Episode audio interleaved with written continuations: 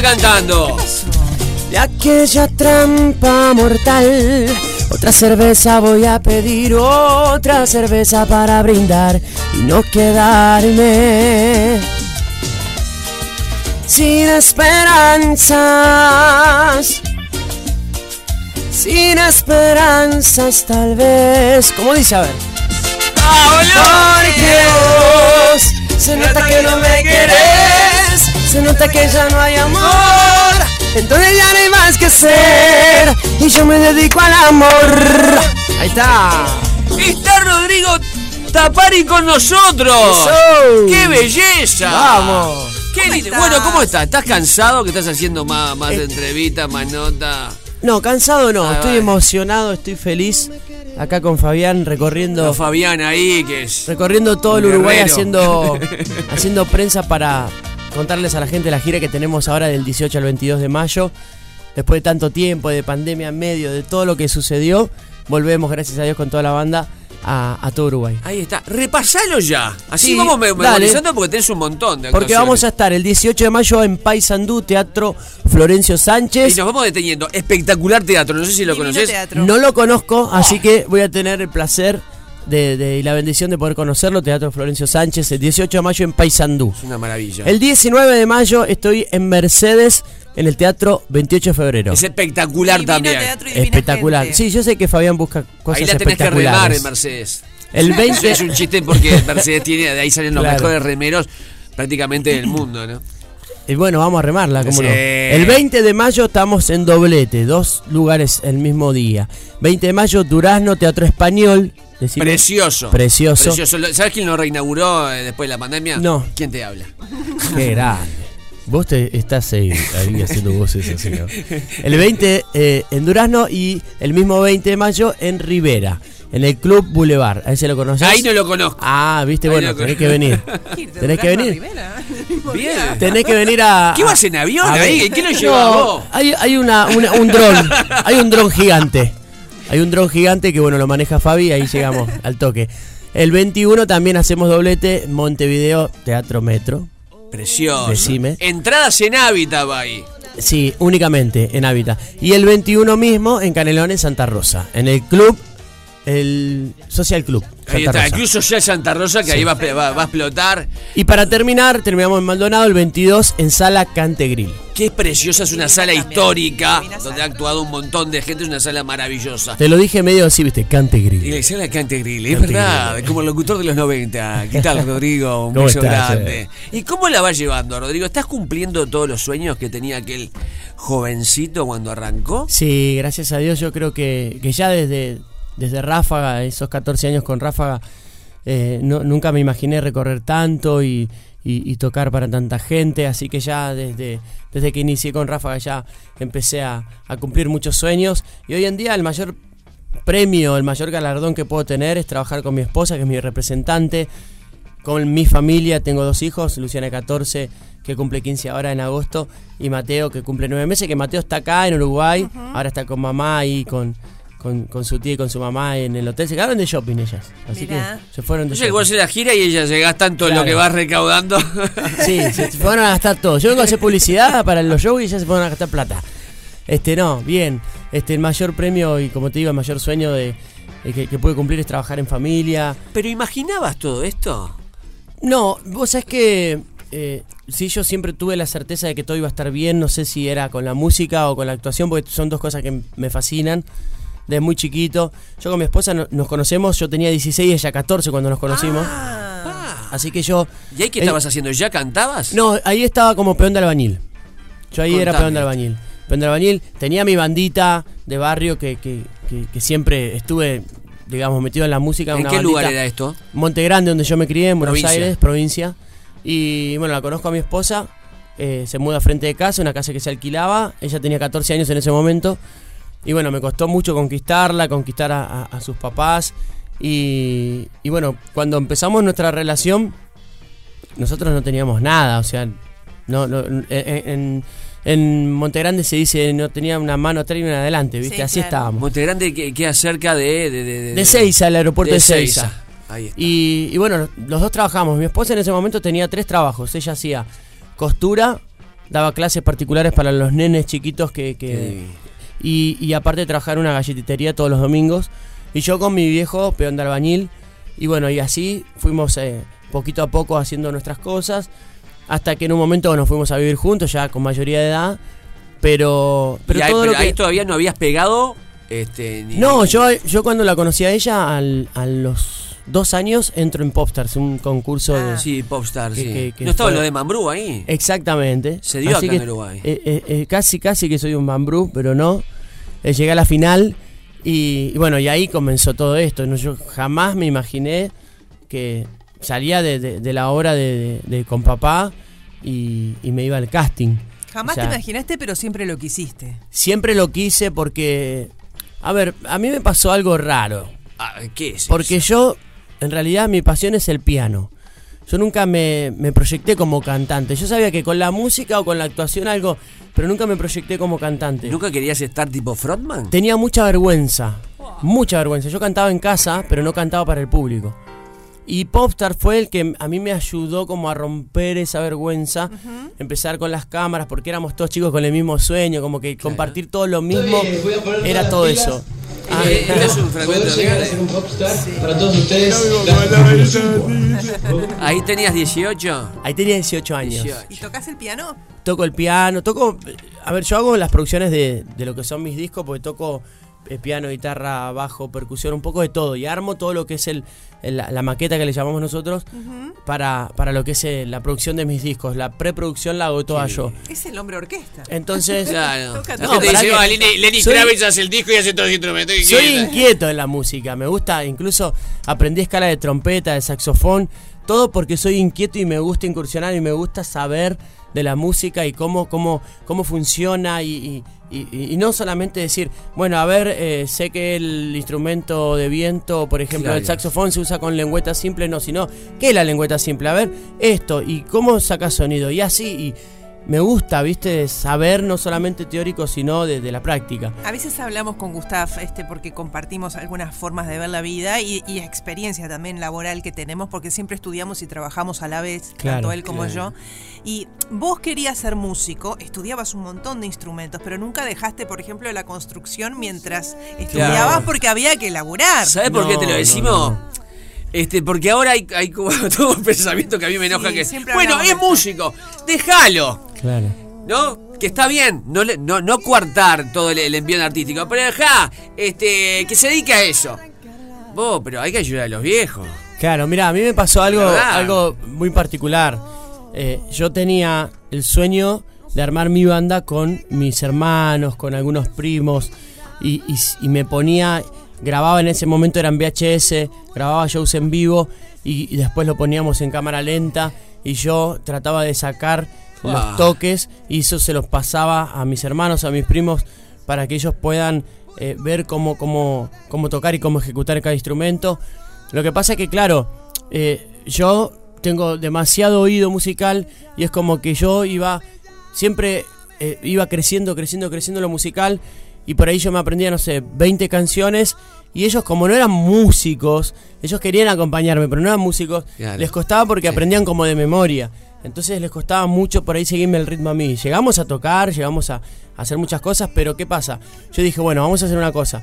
Metamos todo percusión y yo hago bajo, teclado y canto. Y yo me ponía atrás de todo y hacía todos los bajos, todos los cambios de melodía, de, de- de todos los sonidos arriba con otro teclado y a la vez cantaba. Pero me ponía atrás, me escondía en los dos teclados y ponía un primo mío delante con un güiro y él hacía lo, como la mímica y como que cantaba. Él hacía el doblaje, digamos. No. Claro. ¿Vos, Porque- vos eras la voz principal atrás? pero yo tenía mucha vergüenza, mucha. Ah, pero a la vez, cuando yo hacía eso, estudiaba en una cue- escuela técnica de, que, que está en, en Lavallol, que es cerquita de Monte Grande, que es escuela número 4 técnica Lavallol. Hacía eh, técnico electromecánica, porque me encanta la electricidad. Y a la vez estudia, eh, trabajaba con papá. Entonces, como que combinaba todo, trataba de combinar todo para no dejar ni una cosa ni la otra. Cuando a mí me empiezan a surgir ya el trabajo, las giras y todo, Claro, cuando una cosa sustituye yo ahí, lo otro. Claro. ahí empecé a, bueno, estos, tengo que tomar una decisión. Claro. Eh, primero, lo que hice fue pedirle, por ejemplo, al colegio que me dé el changüí de poder seguir estudiando a distancia, que yo pueda completar las tareas y llegó un momento que se me hizo imposible, porque yo pasaba casi nueve meses de gira, o sea, y casi la totalidad de lo que yo tenía que cursar lo vivía de gira. Entonces se hizo complicado y ahí yo, bueno, ya después todo fue cambiando, ¿no? La economía, el estilo de vida. Yo tenía que estar no solamente para la gira, sino para canales, entrevistas, esto, lo otro, producción de disco. Entonces ya se complicaba y ya pasó a ser una profesión y ahí dije, bueno, no, tengo que dejar. Y ahí me dediqué de lleno, pero no, de, principio siempre intenté sostener porque, a ver, yo empecé a trabajar, yo empecé a trabajar con 12 años, porque estuvimos una etapa eh, con mi viejo de, los 11 a los 12 años, en donde yo salía a juntar comida de la calle. Entonces eso me, golpeó tan duro, no quería esa realidad para mi vida y, busqué tratar de salir adelante. En ese, en ese tiempo no fue que pasamos necesidad porque mi viejo no se ocupaba, sino que él ya se había jubilado y él tenía, eh, había mucha, en ese momento yo lo tomé como, hoy lo, lo veo como muy burocrático, ¿no? Eh, mi, mi, papá se había jubilado y no le, faltaba cobrar un retroactivo, un dinero.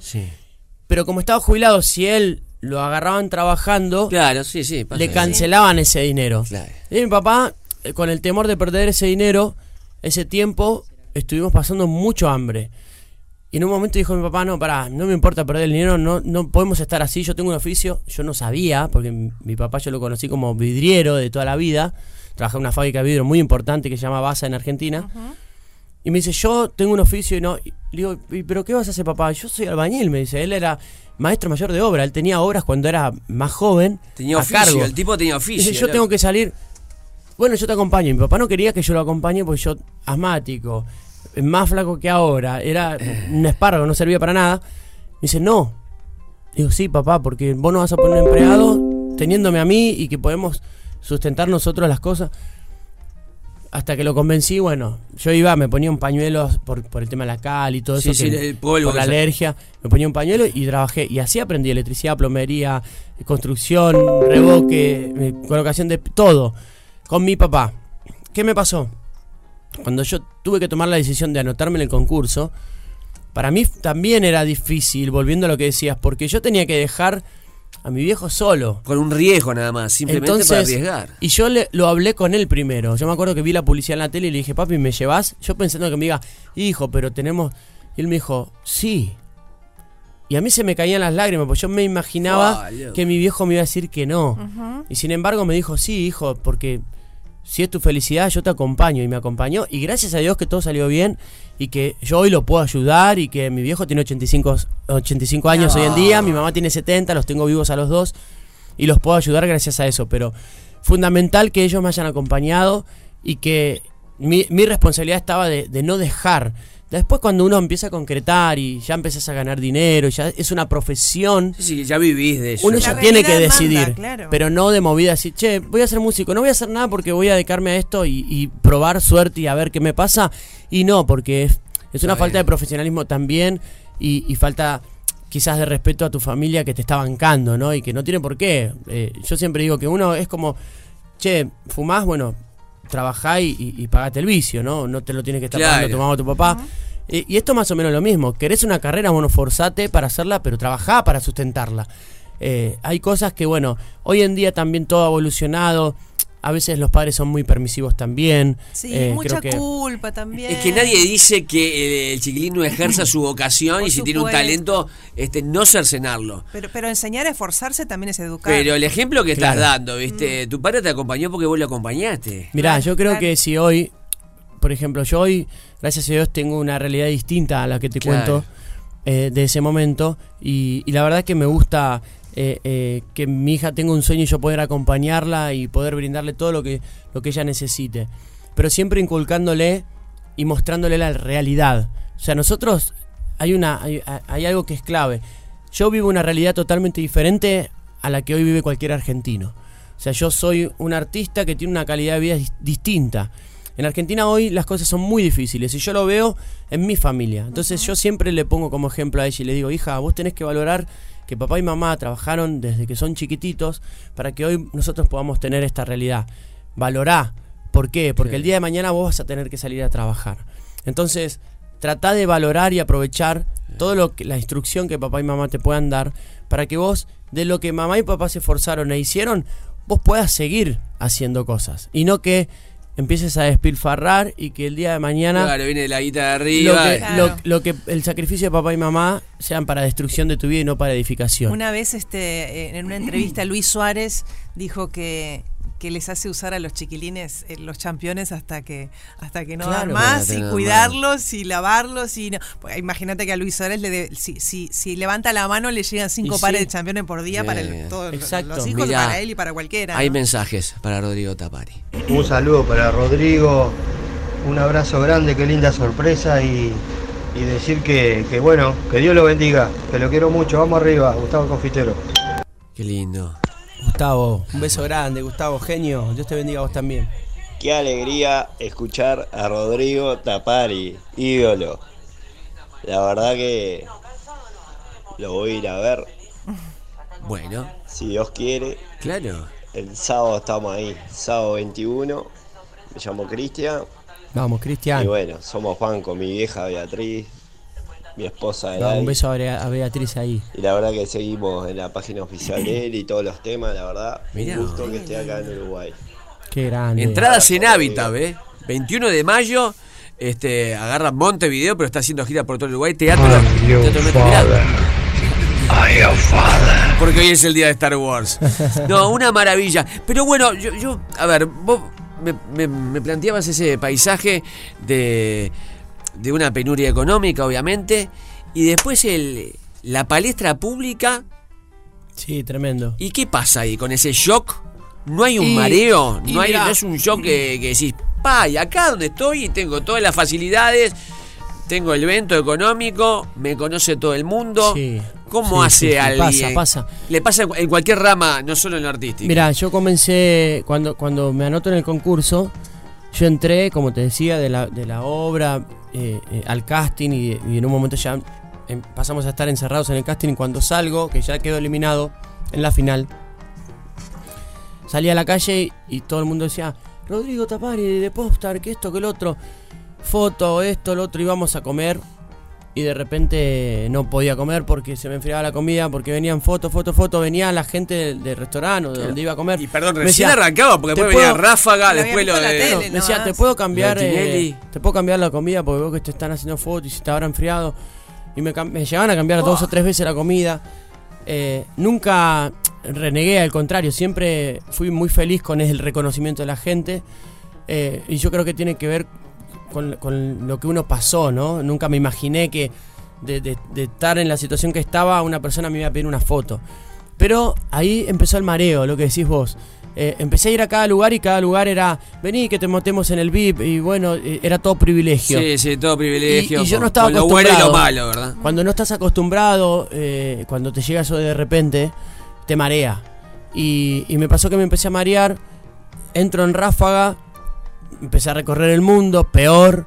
Entonces empezaron las cosas, empezaron las cosas malas, ¿no? Las decisiones, lamentablemente, cuando uno no tiene a, a alguien que te diga, che, mirá que esto, Esto no, te va a esto hacer no lo bien". toques, claro. Eh, y bueno, empecé, eh, me acuerdo cantando que em- empecé a tener dificultad y una persona me dijo, che, tomate una tapita de whisky que esto te va a hacer bien y empecé a tomar, terminé siendo alcohólico. Después eh, de eso empezó el tema del adulterio, la mentira, empecé a ser una persona muy infiel, lastimé mucho el corazón de mi esposa y en un momento me encuentro en una situación en, que, en la que tenía todo y no era feliz. O sea, tenía todo lo que había soñado desde, el pibe que te cuento y, no era feliz, o sea, nada me llenaba, no, me llenaban los conciertos, eh, trataba de, de- Era como que necesitaba tomar sí o sí, me enojaba cuando no había alcohol en- en los Ah. camarines. Hasta que, bueno, mi hija nace en el año 2007 y cuando cumple seis años, antes de cumplir los seis años, eh, en una discusión que tenemos con mi esposa, eh, en una casa la, la- la buscaba por todos lados yo a mi hija y no la encontraba y la encuentro llorando pidiendo ayuda. O sea, ella con seis años pedía, pedía ayuda porque decía que sus padres se iban a separar y que, que- que nos íbamos a matar, que, que discutíamos mucho y lloraba. Entonces la persona con la que ella estaba hablando me hace seña como quédate quieto ahí porque tu hija se está desahogando. Y ese día yo eh, fue como el clic. Dije, Claro, pedir ayuda. ¿por qué tengo que permitir que mi hija esté pidiendo ayuda por nosotros cuando yo soy su papá? Y tengo una criatura de 6 años que está frustrada, que está asustada. Entonces ahí yo empecé a, a- a- a buscar ayuda, a, a ver de, de qué manera eh, podía seguir adelante volviendo a ser el que era, ¿no? La persona que soñaba, que, que ten- que había tenido u- u- una infancia sufrida y que, que no estaba valorando todo lo que tenía y de repente, eh, bueno, mi primer viaje a, a Estados Unidos me encuentro con unos primos de mi esposa que ellos son cristianos, iban a la iglesia y, y- y sin hablarme de Dios ni nada, yo con ellos me sentí espectacular. Y veía en la familia de ellos lo que por ahí yo anhelaba para la mía. Mm. Y ahí fue donde yo, después de tres días llorando y contándole mis problemas, le digo, che, ¿cómo hicieron para estar así?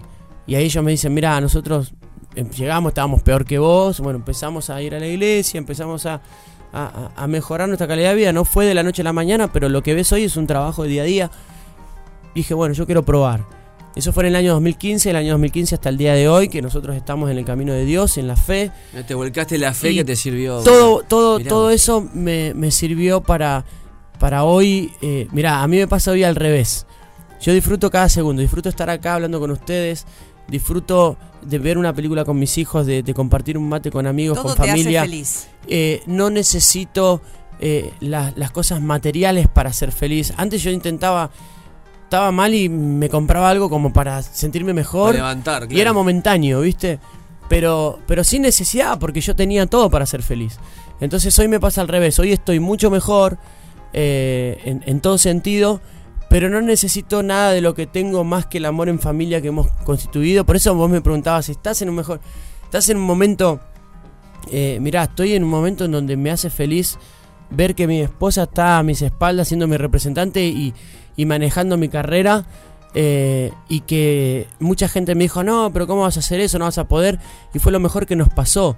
Ayer contaba que hoy podemos tener eh, un- una diferencia de opinión sobre un contrato como eh, representante artista, pero cuando llegamos a casa somos marido y mujer Claro. y, y- y todo cambia. O sea, eh, nos respetamos cada uno en su área de trabajo, como también nos respetamos como matrimonio. O sea, sí se puede trabajar. Yo creo que uno tiene que enfocarse bien y tener sus prioridades ordenadas. Por eso también es bueno aconsejar a los chicos que comienzan a trabajar y decirles que hay cosas que están mal, el alcohol está mal, la droga está mal, me- mentir está mal, ser infiel está mal. Entonces, todo eso te va a llevar a que cada vez quieras más de eso y no vas a, a- a poder saciarlo. Entonces, hay que instruirlos a los chicos, más allá de el trabajo y todo, que cuando empezás un camino en donde todo está a- al alcance de tu mano, sepas qué decisión tomar y tomar la decisión correcta. Dar el ejemplo es instruir también. Exactamente. ¿Qué vamos a ver en el Teatro Metro? Mira, primero quiero decirte que estoy muy feliz de, de haber grabado hace muy poquito la canción Roto con Mariano Bermúdez y Martín Piña. Y, Ah, y este, este eh, 21 en el teatro en Montevideo los voy a tener conmigo ahí cantando la canción Roto. Peluche. Tenemos que ir ahí. Que esa canción, por cierto, salió canción del año, que eh, la verdad que yo me sorprendí con esa noticia aquí en Uruguay. Y por otro lado, va a estar Luana acompañándome la princesita. Mirá Así que- que va a estar. Anoche tuvimos una charla y me morí de risa porque nunca había tenido una charla personalmente con ella. Nos conocemos por, por Instagram. Y, y anoche, bueno, tuvimos una charla para, para conocernos, ya aprovechando que estoy acá.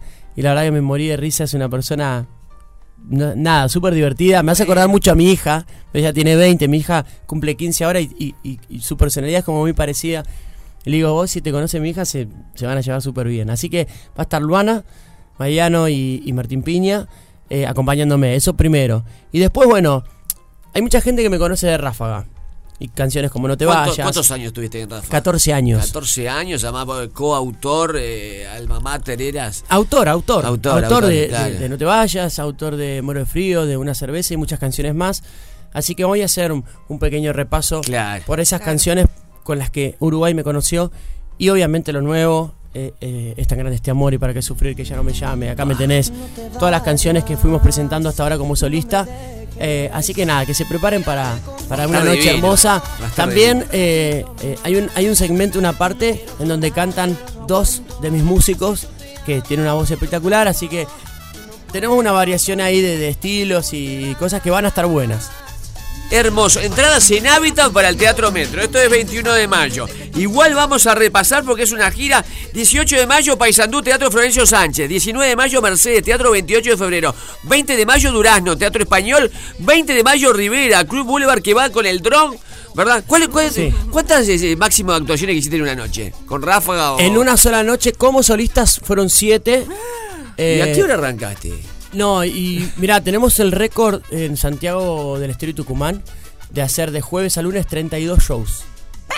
Para, y ahí técnicamente, ¿cómo haces? Con el tema de la voz, de la alimentación. Ahí arrancamos, arrancamos a tocar a las 2. eh, es carnaval, se arranca muy temprano, a las 2 de la tarde. Sí. Termina prácticamente a las 9 de la mañana todos los días. El domingo es el día más fuerte donde se hacen más cantidad de shows. Pa.